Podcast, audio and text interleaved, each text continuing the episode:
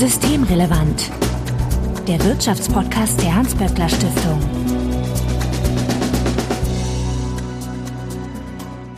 Heute ist Donnerstag, der 17. März 2022. Willkommen zur 95. Ausgabe von Systemrelevant. Wir sind heute zu dritt, daher begrüße ich Bettina Kohlrausch. Hallo. Du bist die Direktorin des WSI, dem Wirtschafts- und Sozialwissenschaftlichen Institut der Hans-Böckler Stiftung. Und Malte Lübcker. Hallo. Ja, hallo auch von mir. Du bist der Leiter des Referats Tarif- und Einkommensanalysen am Wirtschafts- und Sozialwissenschaftlichen Institut, also dem WSI ebenfalls. Ja, wie geht's uns denn so? Ich frage ja. das ja jetzt themenrelevant. Seid ihr schon auf die Freiheit aus, die euch demnächst erwartet? Fühlt sich gerade nicht so an. Nicht so frei. Ja, ich bin noch gesund. Wir sind alle noch gesund. Wir hatten alle noch kein Corona und ich hoffe auch, dass das noch ein bisschen so bleibt. Aber man sieht schon irgendwie, es kommt näher, weil irgendwie Freundinnen meiner Tochter Corona mhm. haben, mit denen sie dann ein paar Tage vorher noch gespielt hat und so und im Kollegenkreis etc. Aber ähm, toi toi toi. Ja, also gerade im Institut, finde ich, merkt man es auch, dass jetzt teilweise die obwohl geimpft, schon zum zweiten Mal haben. Und mein Gefühl ist, dass es diesmal wirklich auch ganz stark über die Schulen geht. Genau darüber werden wir uns heute nicht unterhalten, aber wir werden uns über den 20. März unterhalten. Vorweg jedoch wie immer der Hinweis, dass wenn ihr uns erreichen möchtet, um Ideen, Fragen oder Unmut kundzutun, dann könnt ihr uns beispielsweise auf Twitter antickern, at böckler-de oder auch per E-Mail an systemrelevant.böckler.de. Also Hinweise, Korrekturen, Anregungen bitte einfach einsenden und wir freuen uns natürlich, wenn ihr uns in einem Podcatcher eurer Wahl abonniert. Wer Twitter nutzt, der könnte Bettina dort finden als Betty Kohlrausch und den Malte, den findet man dort nicht. Ja, Malte. genau, ich bin abstinent. Okay, gut. Aber das heißt, ich habe richtig geguckt, äh, als ich nichts gesehen habe. Wir wollen uns, ja, ich habe es ja schon gesagt, um, über den 20. März unterhalten, denn da soll es soweit sein. Da gibt's die allseitigen Lockerungen der Corona-Maßnahmen, zumindest seitens des Bundes. Viele Länder haben schon angekündigt, dass sie die Neuerungen irgendwie technisch schwierig finden und erstmal eine zweiwöchige Übergangsfrist nutzen wollen. Da bleibt also erstmal irgendwie alles beim Alten und ändert sich doch. Und ich weiß gar nicht, wie man das immer sagen soll, aber ich glaube, für nicht ganz wenige Menschen kommen die Lockerungen so ein bisschen zur Unzeit, denn auch wenn momentan der Krieg in der Ukraine hauptsächlich die Nachrichten bestimmt, die Corona-Fallzahlen sind auf dem Höchststand. Ne? Also viele hatten wir, glaube ich, noch nie gleichzeitig. Und da hat mancher so seine Sorgen. Und über Sorgen, Malte, da wollen wir uns heute unterhalten. Denn du hast dich unter anderem damit befasst, welche Sorgen die Arbeitnehmerinnen und Arbeitnehmer so haben. Wie kommt es dazu, dass du dich damit beschäftigst? Ja, ich verantworte beim WSI den Lohnspiegel. Das ist eigentlich ein Gehaltsportal. Da haben wir so eine kurze Umfrage, wo die Leute ihren Beruf angeben können, wie viel Stunden sie arbeiten, was sie verdienen, etc. pp. Und dann ist der Hauptzweck dieses Lohnspiegels, dass man da sein Gehalt vergleichen kann mit anderen Menschen, die in einer ganz ähnlichen Situation sind, im gleichen Beruf, gleiche Berufserfahrung und da einfach so einen Referenzwert bekommt für die tatsächlich gezahlten Gehälter. Wir nutzen diese Kurzumfrage aber auch, um andere Fragen zu stellen. Und was wir damals gemacht haben im April 2020, ist einfach eine Frage reinzustellen und zu fragen, machen Sie sich Sorgen, dass Sie sich bei der Arbeit oder auf dem Weg zum Arbeitsplatz mit Corona anstecken könnten? Und da haben seit dem ungefähr 100.000 Leute schon mitgemacht und uns verraten, ob sie sich Sorgen machen. Und wir hatten gedacht, das ist so ein paar Monate, das läuft aber tatsächlich seitdem diese Fragen und man kann da ganz gut nachvollziehen, wie die Pandemie sich entwickelt hat. Das ging los 2020 im Frühjahr mit einem recht hohen Niveau von, von Sorgen. Also ein Drittel der Befragten hat damals angegeben, ja, ich mache mir Sorgen vor Corona. Und dann ging es in den Sommermonaten runter und dann pünktlich zur Herbst- und Winterwelle ging es wieder hoch. Und auch im letzten Sommer ging es wieder runter. Da hatten wir dann teilweise so 22 Prozent, 21 Prozent, die sich noch Sorgen machten. Und dann kam die Delta-Welle und die Omikron-Welle. Und wir sind jetzt seit November wieder auf einem sehr, sehr hohen äh, Niveau von Sorgen. Wir haben aktuell so 30, 32 Prozent von Befragten, die sagen, ja, ich mache mir Sorgen, mich anzustecken bei der Arbeit, auf dem Weg zur Arbeit. Also man kann an diesen Zahlen ganz gut sehen, dass die Pandemie aus Sicht der Beschäftigten noch nicht vorbei ist. Was wir sehen können, ist, dass die Medien das Thema Sorgen der Beschäftigten nicht mehr so aufgegriffen wird, wie das zum Anfang war. Also wir haben regelmäßig auch darüber Pressemitteilungen gemacht und die hatten in der Frühphase der Pandemie eine, eine sehr, sehr hohe Reichweite von 10 oder 20 Millionen. Inzwischen machen wir das immer noch, aber wir erreichen damit über die traditionellen Medien vielleicht noch so ein, zwei, drei Millionen äh, Leserinnen und Leser. Also es gibt so eine Zweiteilung von dem nachlassenden Medieninteresse, aber der Realität, die durchaus noch so ist, dass viele Menschen da besorgt sind akut. Vielleicht, wenn ich noch mal ganz kurz was zu dieser Stärke auch dieser Befragung sage, die eben ja. nicht unbedingt repräsentativ ist, aber ganz viele Leute eben erreicht und vor allen Dingen permanent, weil natürlich jeden Tag Leute auf diesen Gehaltscheck gehen und diese Fragen beantworten. Dadurch hat man dann sehr gutes zeitliches Monitoring. Und das ist eben die ganz große Stärke und auch gute Ergänzung zu den anderen Befragungen am WSI, wo man ja zum bestimmten Zeitpunkt ins Feld geht und dann Leute was fragt und dann eben nicht so gut den Zeitverlauf abdecken kann oder eben nur indem man die verschiedenen Wellen vergleicht. Weiterer Vorteil des Lohnspiegels natürlich, dass wir nochmal sehr genau was wissen, welche Berufe die haben. Also ich habe jetzt gerade nochmal geguckt, um sicher zu gehen, es ist tatsächlich lohnspiegel.de die Seite, ne? Also da genau, äh, ja. könnten die Hörerinnen und Hörer da auch nochmal drauf gehen. Dann haben wir nochmal mehr Datensätze, wenn das genau. jemand. Immer, immer drauf, immer. äh, Malte, wer ist denn da der oder diejenige, die Angst hat? Man kann das ganz gut eingrenzen. Also es gibt da eine ziemliche Teilung nach Berufen. Und zwar eine wenig erstaunliche Teilung einig. Und zwar ist es so, dass natürlich einige Beschäftigte einfach äh, objektiv eine höhere Gefährdung haben, weil die mit vielen Menschen zusammenkommen in ihrem Beruf. Das ist ein ganz guter Prädiktor dafür, wer sich Sorgen macht. Also ganz oben, und das ist über den gesamten Verlauf der Pandemie so gewesen, sind Beschäftigte, Erzieherinnen, Erzieher, Sozialpädagogen, Lehrer, also dieser ganze Bereich Erziehung und Soziales, das sind die Menschen, die am meisten oder viel Kontakt mit vielen Menschen haben, mit Kindern, mit anderen Menschen und von denen machen sich sehr, sehr viele Sorgen. Also wir hatten jetzt im Februar in der Umfrage zwei Drittel der Beschäftigten in diesem Bereich Soziales Erziehung sagen, ja, ich mache mir Sorgen, in meinem Beruf anzustecken. Und wenig überraschend, die zweite große Gruppe sind Beschäftigte im Gesundheits- und Pflegebereich. Da haben wir auch gut die Hälfte, die sagen, ich mache mir Sorgen. Und ich finde, das ist auch nicht erstaunlich, weil da halt auch viel Kontakt ist zu Menschen und direkte Gefährdung. Und ich finde auch, dass diese Zahlen so ein bisschen dagegen sprechen, was im öffentlichen Diskurs teilweise so ist, dass die so ein bisschen an Pranger gestellt werden, weil äh, die alle ungeimpft sind und andere gefährden. Nein, das ist auch so. Beschäftigte in dem Bereich sind in Sorge deutlich mehr als andere. Und dann die dritte große Gruppe sind die Verkaufsberufe. Und da haben wir auch knapp die Hälfte, die sagen, ich mache mir Sorgen vor einer Ansteckung und das kann man, glaube ich, auch ganz gut erklären, einfach damit, dass in den Verkaufsberufen man den ganzen Tag unter Menschen ist im Laden und ja, da einfach den Viren ausgesetzt. Ne? Genau, den Viren ausgesetzt. Und wenn ich so in meinem Einzelbüro sitze oder auch im Homeoffice, dann ist meine Gefährdung einfach eine ganz andere. Die ist viel geringer. Und. Deswegen sind diese äh, Bürojobs sozusagen objektiv sicher und wir sehen das auch ganz gut, dass der Anteil von Menschen, die sich Sorgen machen, in diesen Berufen deutlich geringer ist als in den gefährdeten Berufen. Was ich daran auch ganz interessant finde, wenn man jetzt sich überlegt, wie die Berufe, die Malte genannt hat, entlohnt sind, dann sind das natürlich bis auf vielleicht jetzt Lehrer und Lehrerinnen natürlich alles Berufe, in denen eher geringe Gehälter bezahlt werden. Und wir haben auch eine ähnliche Frage in der Erwerbspersonenbefragung gehabt. Machen Sie sich Sorgen, ob Sie oder sich jemand aus Ihrer Familie mit Corona anstecken könnte? Und da haben wir auch festgestellt, dass nochmal jetzt im Januar im Vergleich zum November war das, glaube ich, also zu der Welle davor nochmal es einen deutlichen Anstieg gegeben hat. Und man sieht auch, dass es wirklich fast linear ist. Also je niedriger das Gehalt, desto größer die Sorgen.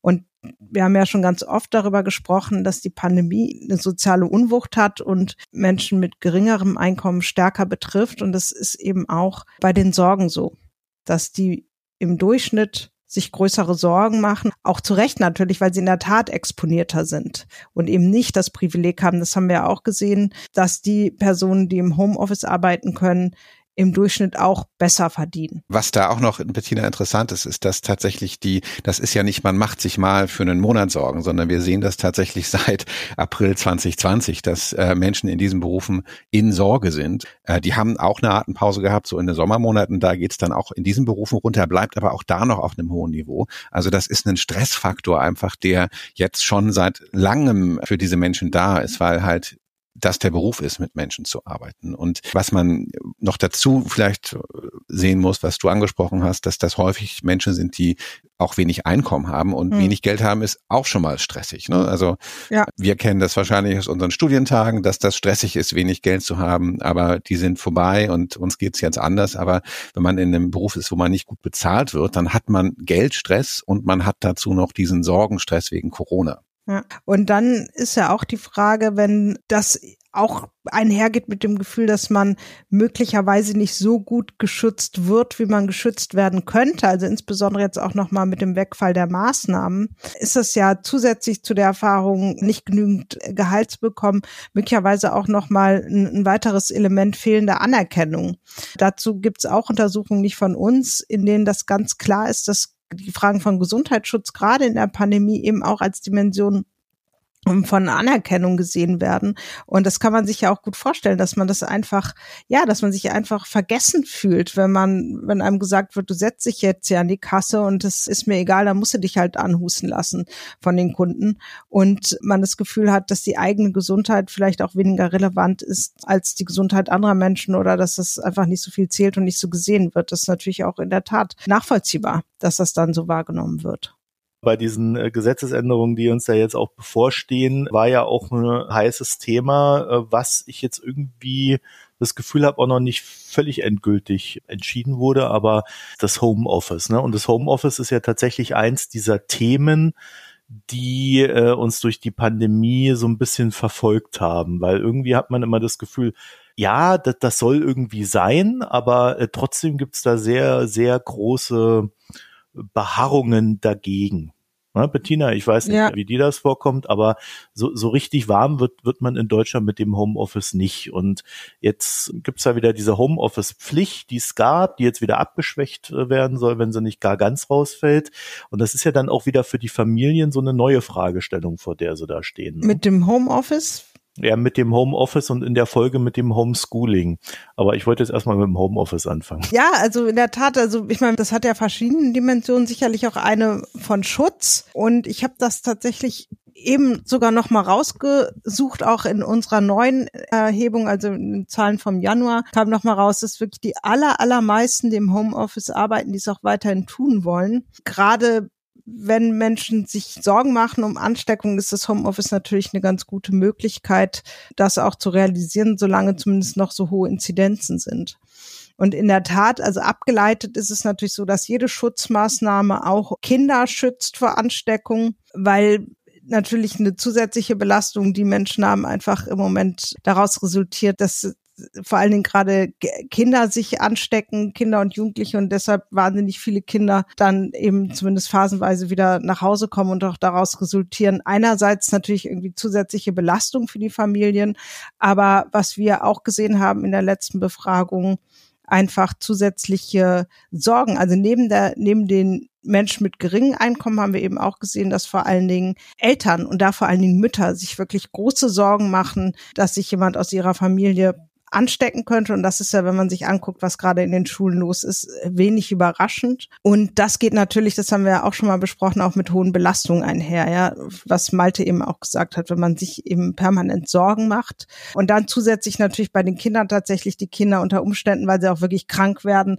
dann zu Hause hat dann werden aus den Sorgen eben auch einfach zusätzliche Belastungen und dann ist das schon einfach ein zusätzlicher Stressfaktor, den einfach bestimmte Gruppen ausgesetzt sind, nämlich Menschen mit einem geringeren Einkommen und, und Eltern. Es ist ja unglaublich schwierig, dann in so einer Situation irgendwie noch überhaupt Arbeit auch planen zu können, ne? Wenn du dann das Kind irgendwie daheim hast und versorgen musst und, und irgendwie ein Homeschooling organisieren musst. Gleichzeitig soll es dann irgendwie noch arbeiten gehen. Kannst du, wenn du Glück hast, irgendwie vielleicht noch von daheim aus tun, aber sicherlich nicht die ganze Zeit. Da muss es wieder auf den Abend und so weiter. Also äh, da haben wir ja bis heute eigentlich keine wirklich guten Lösungen gefunden und alle Lösungen, die wir hatten, die waren dann eher so, naja, äh, wurden nicht genutzt oder äh, waren nicht sehr gut. Ne? Ja, also im Prinzip hat man die Folgen dieser Schutzmaßnahmen und das ist auch das, was ich denke, was was ist, was uns blüht. Also wenn wir jetzt einfach Schutzmaßnahmen noch weiter fallen lassen, dann werden ja die Inzidenzen weiter steigen, zumindest so wie ich die Pandemie bisher verstanden habe in der Logik. Und das bedeutet natürlich, dass genau gerade bei den Kindern und Jugendlichen das noch stärker aufschlägt und die das weiter einfach in den Familien als zusätzliche Belastung ankommt und es aber eigentlich überhaupt keine Ideen gibt, was man da machen kann, außer dass man da jetzt irgendwie Augen zu und durch muss. Und mein Eindruck ist schon, also das haben wir ja auch wirklich gesehen, dass sich Eltern einfach allein gelassen fühlen und dass auch dieser Wegfall jetzt der Schutzmaßnahmen weitestgehend genau das nochmal verstärkt, weil faktisch wird es ja darauf hinauslaufen, dass die Inzidenz noch weiter hochgehen. Es sei denn, es geschieht ein Wunder. Oder der Sommer oder der Frühling, das warme Wetter hat dann wirklich den Effekt, dass es ganz stark nach hinten geht. Aber im Moment steigen die Inzidenzen, ja. Wir stehen jetzt vor dieser Situation und äh, so ist es jetzt, ne? Ja. das habe ich schon richtig so, verstanden. Ich weiß nicht, Malte, wie siehst du das? Also mein Eindruck ist, es ist jetzt so. Oder? Wir sind jetzt sehr negativ, Bettina. Ne? Das ja, ist das natürlich alles, wir haben so mit den Sorgen haben wir angefangen. Ähm, was ich gerne noch sagen würde, ist, dass eigentlich die Arbeitswelt ein Bereich ist, wo mein Eindruck ist, hat das eigentlich ganz gut geklappt hat. Ne? Also solche Regelungen wie Homeoffice und betriebliche Schutzkonzepte etc., dass die eigentlich in der Arbeitswelt noch gut umgesetzt worden sind, dass die ziemlich schnell eingeführt worden sind. Und was wir auch gefragt haben, die Beschäftigten, ist, gibt es denn schon ausreichende Maßnahmen am Arbeitsplatz zum Schutz vor Corona? In der Anfangszeit war das noch schwieriger, so in den ersten zwei Monaten. Und im Prinzip dann ab Juni 2020 haben wir eine ganz überwältigende Mehrheit von Beschäftigten, die ihren Arbeitgeber loben und sagen, ja, das ist voll und ganz ausreichend oder so mehr oder weniger ausreichen. Also das sind ganz extrem hohe Werte von Beschäftigten, die da positiv sich über ihren Arbeitgeber äußern. Wir haben eine Minderheit von, na so 10 bis 15 Prozent, die sagen, nee, bei uns klappt das noch nicht mit den Schutzmaßnahmen, aber das ist tatsächlich eher die Ausnahme.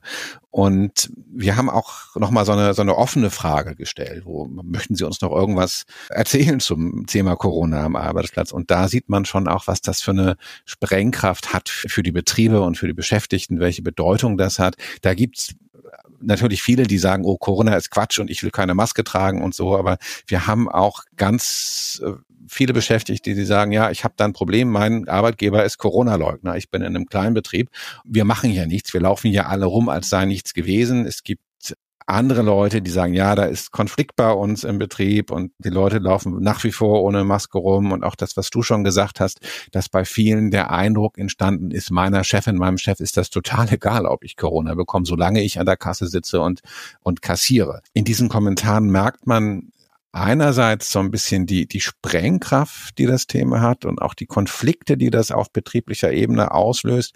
Und man merkt auch einfach, dass das für viele Beschäftigte so ein, so ein Augen Öffner war, der die Einstellung zum Arbeitgeber doch ganz stark mhm. beeinflusst. Also das hat äh, einen unglaublichen Frust zur Folge, wenn man das Gefühl hat, mein, meine Chefin, mein Chef, dem ist das egal. Ne? hm. wie es meine Gesundheit geht. Der nimmt meine Sorgen nicht ernst oder die nimmt meine Sorgen nicht ernst. Und das war mir gar nicht so klar, bis ich diese ganzen Kommentarspalten durchgelesen habe. Das ist natürlich immer nur ein, ein Teil der Beschäftigten, die da was eintragen, ähm, weil man sich da irgendwie zwei, drei Minuten für Zeit nehmen muss. Aber diejenigen, die da schreiben, und vorher gesagt haben, wir haben keine ausreichenden Maßnahmen, die fühlen sich ungeachtet und sind verbittert und so innere Kündigung hat man da so ein bisschen das Gefühl. Und ich denke, dass deswegen auch die Arbeitgeber wirklich gut beraten sind, auch nach dem 20. März diese Sorgen ernst zu nehmen und für ausreichenden Schutz am Arbeitsplatz zu sorgen. Und ja. was man so hört aus der Wirtschaft, da ist das ja tatsächlich auch so, dass die das verstanden haben. Ne? Also von den, den Spitzenverbänden sagen, ja, wir brauchen weiterhin einen, einen angemessenen Schutz am Arbeitsplatz und äh, da gibt es eine erstaunliche Übereinstimmung zu dem, was auch die Gewerkschaften sagen. Ja, ja, das finde ich auch nochmal wichtig zu betonen. Erstens, dass es da ja schon in vielen Betrieben auch gute Mechanismen oder gute Maßnahmen gegeben hat und es funktioniert hat und auch, dass natürlich Betriebe die Möglichkeit haben, weiter für guten Arbeits- und Gesundheitsschutz zu sorgen. Und das ja nicht bedeutet, man hat ja im Betrieb immer die Möglichkeit, über das, was gesetzlich festgelegt ist, hinauszugehen, wenn man sagt, das ist eben für den Gesundheitsschutz bei uns im Betrieb notwendig. Und das würde ich den Betrieben auch dringend raten, weil ich das wirklich wichtig finde, was du gesagt hast, dass es das Verhältnis definiert und dass es eben wirklich ein ganz wichtiger Aspekt ist von Anerkennung, dass Menschen eben nicht, was wir auch immer wieder gesehen haben, nicht nur über das Gehalt, sondern auch über solche Fragen einfach das Gefühl haben, dass das, was sie leisten, eine Anerkennung gefährt in der Gesellschaft oder eben zumindest im betrieblichen Kontext. Und das ist Menschen wahnsinnig wichtig, dass sie dieses Gefühl haben. Genau, und das bindet auch, macht einfach Leute loyal. Ne? Ja. Also wenn ich in so einer Notsituation sehe, also da sind viele, auch viele, viele positive Kommentare in diesen Spalten des oder in, in der offenen Frage, dass die sagen, bei uns hat das super geklappt, äh, wir haben sofort Laptops bekommen, wir konnten alle sofort ins Homeoffice, ich fühle mich super geschützt, wir, wir haben alle unser Möglichstes getan, um den Betrieb am Laufen zu halten, dass da auch wirklich Arbeit sich so ein bisschen die Spreu vom Weizen getrennt hat und viele Menschen auch einfach Dankbarkeit gegenüber dem Arbeitgeber empfinden, dass diese Sachen doch wirklich gut geklappt haben. Das ist äh, so ein bisschen das aufgeklärte Eigeninteresse, da weiterhin für Schutz zu sorgen. Und ich denke mal, es wird natürlich jetzt Veränderungen geben, weil äh, halt viele geimpft sind äh, etc.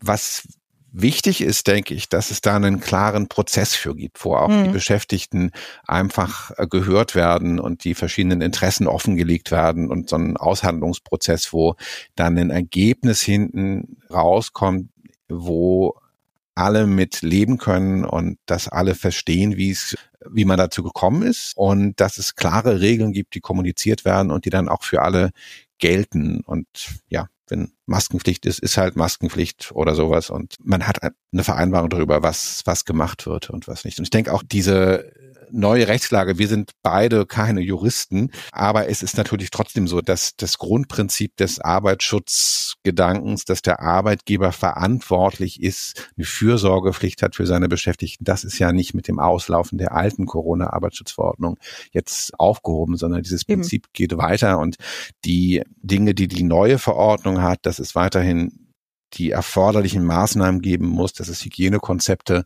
geben muss, die stehen da ja ganz deutlich drin und geben auch den Arbeitgebern einfach eine Verantwortung, mit der Gesundheit ihrer Beschäftigten gut umzugehen. Und ich denke, das ist im aufgeklärten Eigeninteresse, das zu machen. Einfach, man will nicht, dass alle krank werden und dann wochenlang mit Corona ausfallen. Das ist der eine Aspekt, aber auch dieser Loyalitäts- und Respektaspekt ist, denke ich, ganz wichtig.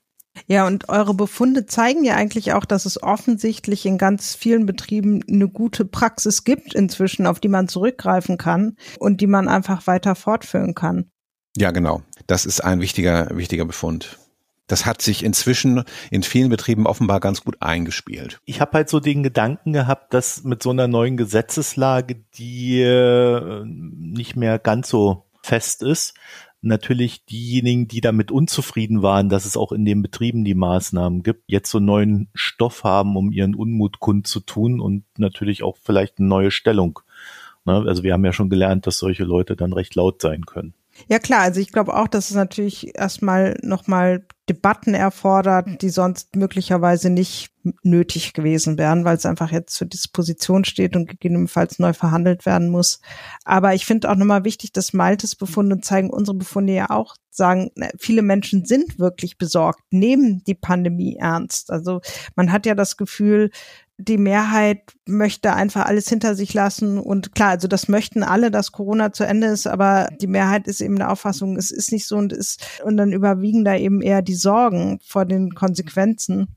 Das finde ich auch nochmal wichtig, einfach zu sehen, dass es das gibt. Ne? Dass ich habe das Gefühl, dass das auch öffentlich gar nicht so wahrgenommen wird, dass tatsächlich ich mal unterstellen würde, dass mit den hohen Sorgen auch eine hohe Bereitschaft eigentlich einhergeht, sich weiter zu schützen und sich weiter an Regeln zu halten.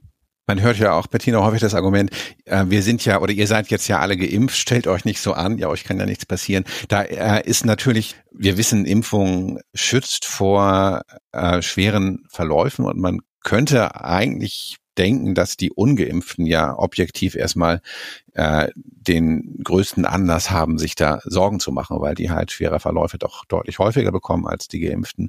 Und das Paradoxe, was wir in den Daten sehen, ist, dass halt die Ungeimpften, also die Impfverweigerer, die sagen, ich bin nicht geimpft, ich möchte mich auch nicht impfen lassen, dass die relativ sorgenfrei durchs Leben laufen. Da haben wir ähm, so 10 bis 15 Prozent der ungeimpften Impfverweigerer sagen, ich mache mir Sorgen. Und da ist die naheliegende Erklärung, dass die äh, sozusagen die Kausalität genau andersrum ist. Die sind ungeimpft, weil sie denken, Corona gibt's nicht oder mir kann eh nichts passieren.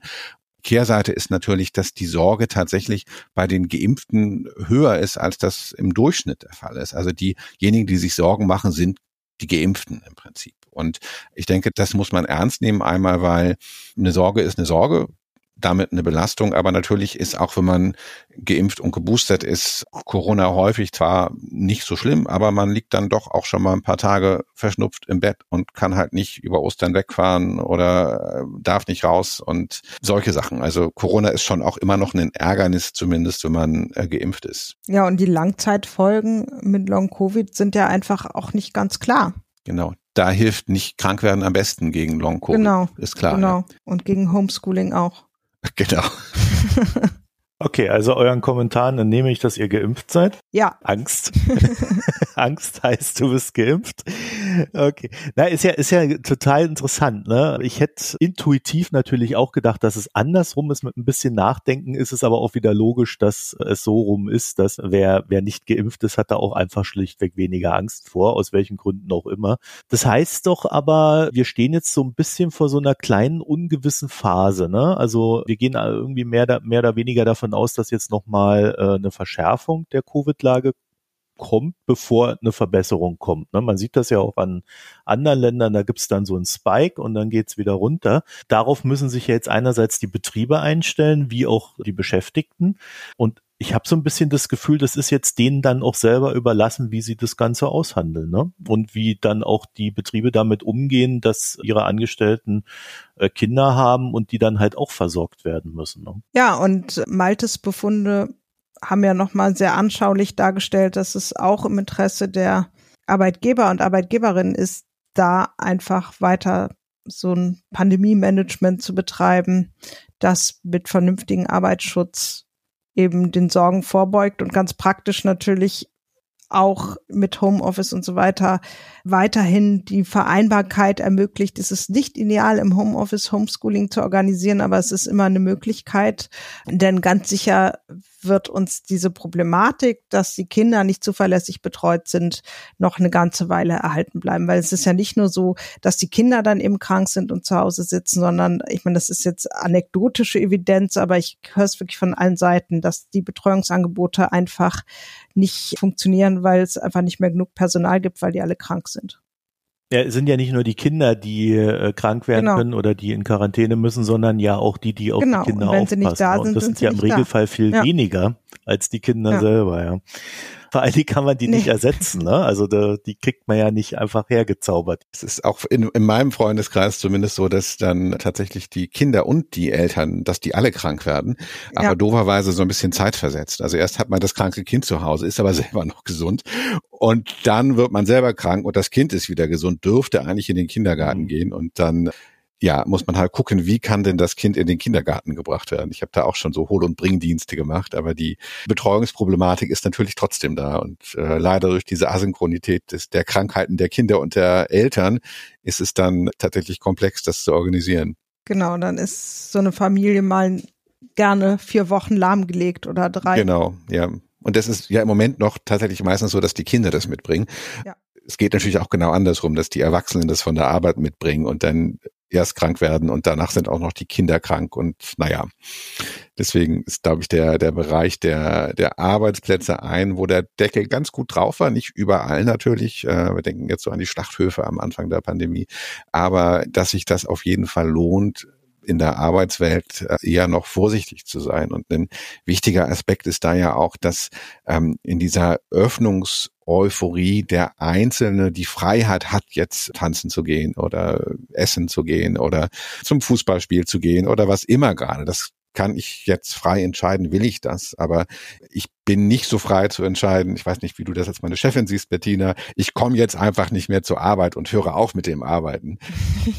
ja. Wir müssen das. Äh, wir müssen das, dass wir alle arbeiten müssen, weil wir Geld verdienen müssen. Und die wenigsten Vorgesetzten werden sagen, nee, du brauchst nicht mehr zu arbeiten und kriegst dein Gehalt weiter. Aber Deswegen man kann ja über ein gewisser Zwang dabei. Reden. Genau. Ja. Darüber können wir reden, klar. Ja. Das machen wir ja auch bei uns. Aber ja. die, es gibt tatsächlich diesen, diesen generellen qualitativen Unterschied, die Freiheit im privaten Bereich was zu machen oder auch zu lassen. Und bei der Arbeit ist die Freiheit äh, nicht so sehr da, weil wir äh, darauf angewiesen sind, dass wir arbeiten müssen. Und das betont natürlich auch einfach nochmal die besondere Verantwortung, die Arbeitgeber und Arbeitgeberinnen da haben. Ich wollte das jetzt so ein bisschen einbetten in, in die neue Selbstverantwortung, die uns die Politik hier gibt. Wir wollen ja auch nicht so ganz negativ enden. Äh, es klingt jetzt alles so ein bisschen so, als ob es irgendwie machbar sein sollte, wenn man in der Lage ist, sich zu organisieren. Also einmal im privaten wie auch im arbeitstechnischen Umfeld. Das heißt, man müsste dann aber auch Angebote für Leute schaffen, die ähm, halt Schwierigkeiten haben, das zu organisieren. Da gibt es ja verschiedene Gründe, warum das so ist. Eben weil man keine Familie in der Nähe hat oder weil man pendelt und da keine Freunde hat und sonst was. Also äh, da gibt es tausend Möglichkeiten da sollte man dann gucken, dass äh, diese Eigenverantwortung dann halt auch gesellschaftlich gesamt getragen wird. Ne? Wofür jetzt? dass man halt, äh, wenn, wenn man sich selber organisieren kann für so ein, also ich, hab, ich rufe dann halt meinen Freund an, der bringt dann so, meine Kinder ja. dann äh, in den Kindergarten und so. Aber es gibt ja Leute, die haben diese Möglichkeiten nicht aus verschiedensten Gründen. Und dass man denen dann halt auch Angebote macht, äh, um sie zu unterstützen. Das wäre schön, aber da bin ich ehrlich gesagt nicht so optimistisch. Ich meine, das hat jetzt zwei Jahre lang nicht funktioniert das auf den letzten Metern noch passiert. Ja, ich sag's ja nur, weil ich Hoffnung habe, dass es vielleicht Aber es, es, wäre schön, schön gewesen, ja. wenn man auch in dem Bereich nochmal über mehr Entlastung nachgedacht hätte. Das sieht man ja auch in der Arbeitswelt, ne, dass es tatsächlich viele Chefs und Chefinnen gibt, die dann einfach eine individuelle Vereinbarung schaffen und da äh, auf individuelle Anliegen eingehen. Trotzdem finde ich es auch wichtig, dass eine Struktur da ist, ne, dass halt in einem Betrieb geregelt ist, wie ist das eigentlich, wenn das Kind krank wird? Muss ich dann, äh, meine Chefin sagt, ist kein Problem und der, der nächste Chef in der nächsten Abteilung sagt, nee, so geht das ja nun überhaupt nicht, nimm dir Urlaub, dass man da einfach Strukturen und Regeln für braucht, wie man damit umgeht und da eine, eine gewisse Verbindlichkeit ist. Das schafft Struktur und ich denke auch, dass da die Betriebsräte einfach nach wie vor eine wichtige Rolle haben, weil die halt die Interessen der Beschäftigten gegenüber der Geschäftsführung, dem Arbeitgeber vertreten können und ihre Mitbestimmungsrechte da ausüben und auch in den letzten Jahren viel gemacht haben, um gute betriebliche Regelungen, die dann verbindlich für alle gelten, zu schaffen. Und ähm, ja, dann vielleicht noch der, der Aufruf zur Betriebsratswahl zu gehen, die jetzt ja in den diesen Wochen läuft, damit das auch weiter so gut klappt, da wo es geklappt hat. Ne? Bettina Kohlrausch, ich danke dir für das Gespräch. Ich danke auch. Und Malte Lübcker, vielen Dank. Ich habe zu danken. Ja, wenn ihr uns äh, zu dem, unseren Gedanken noch etwas ergänzen mitteilen möchtet, dann könnt ihr das tun, indem ihr uns auf Twitter antickert at böckler-de oder eine E-Mail schickt an systemrelevant.böckler.de, also alles, was euch so in den Kopf kommt zu eurer Arbeitslage. Ansonsten würde sich Malte insbesondere darüber freuen, wenn ihr auf www.lohnspiegel.de geht. Da habt ihr dann auch noch eine Möglichkeit, eure Gedanken zu übermitteln. Bettina findet ihr auf Twitter als Betty Kohlrausch und wir freuen uns, wenn ihr uns in einem Podcatcher eurer Wahl abonniert. Vielen Dank fürs Hören und bis nächste Woche. Tschüss. Tschüss. Tschüss. Das war Systemrelevant Wirtschaftspodcast der Hans-Böckler Stiftung.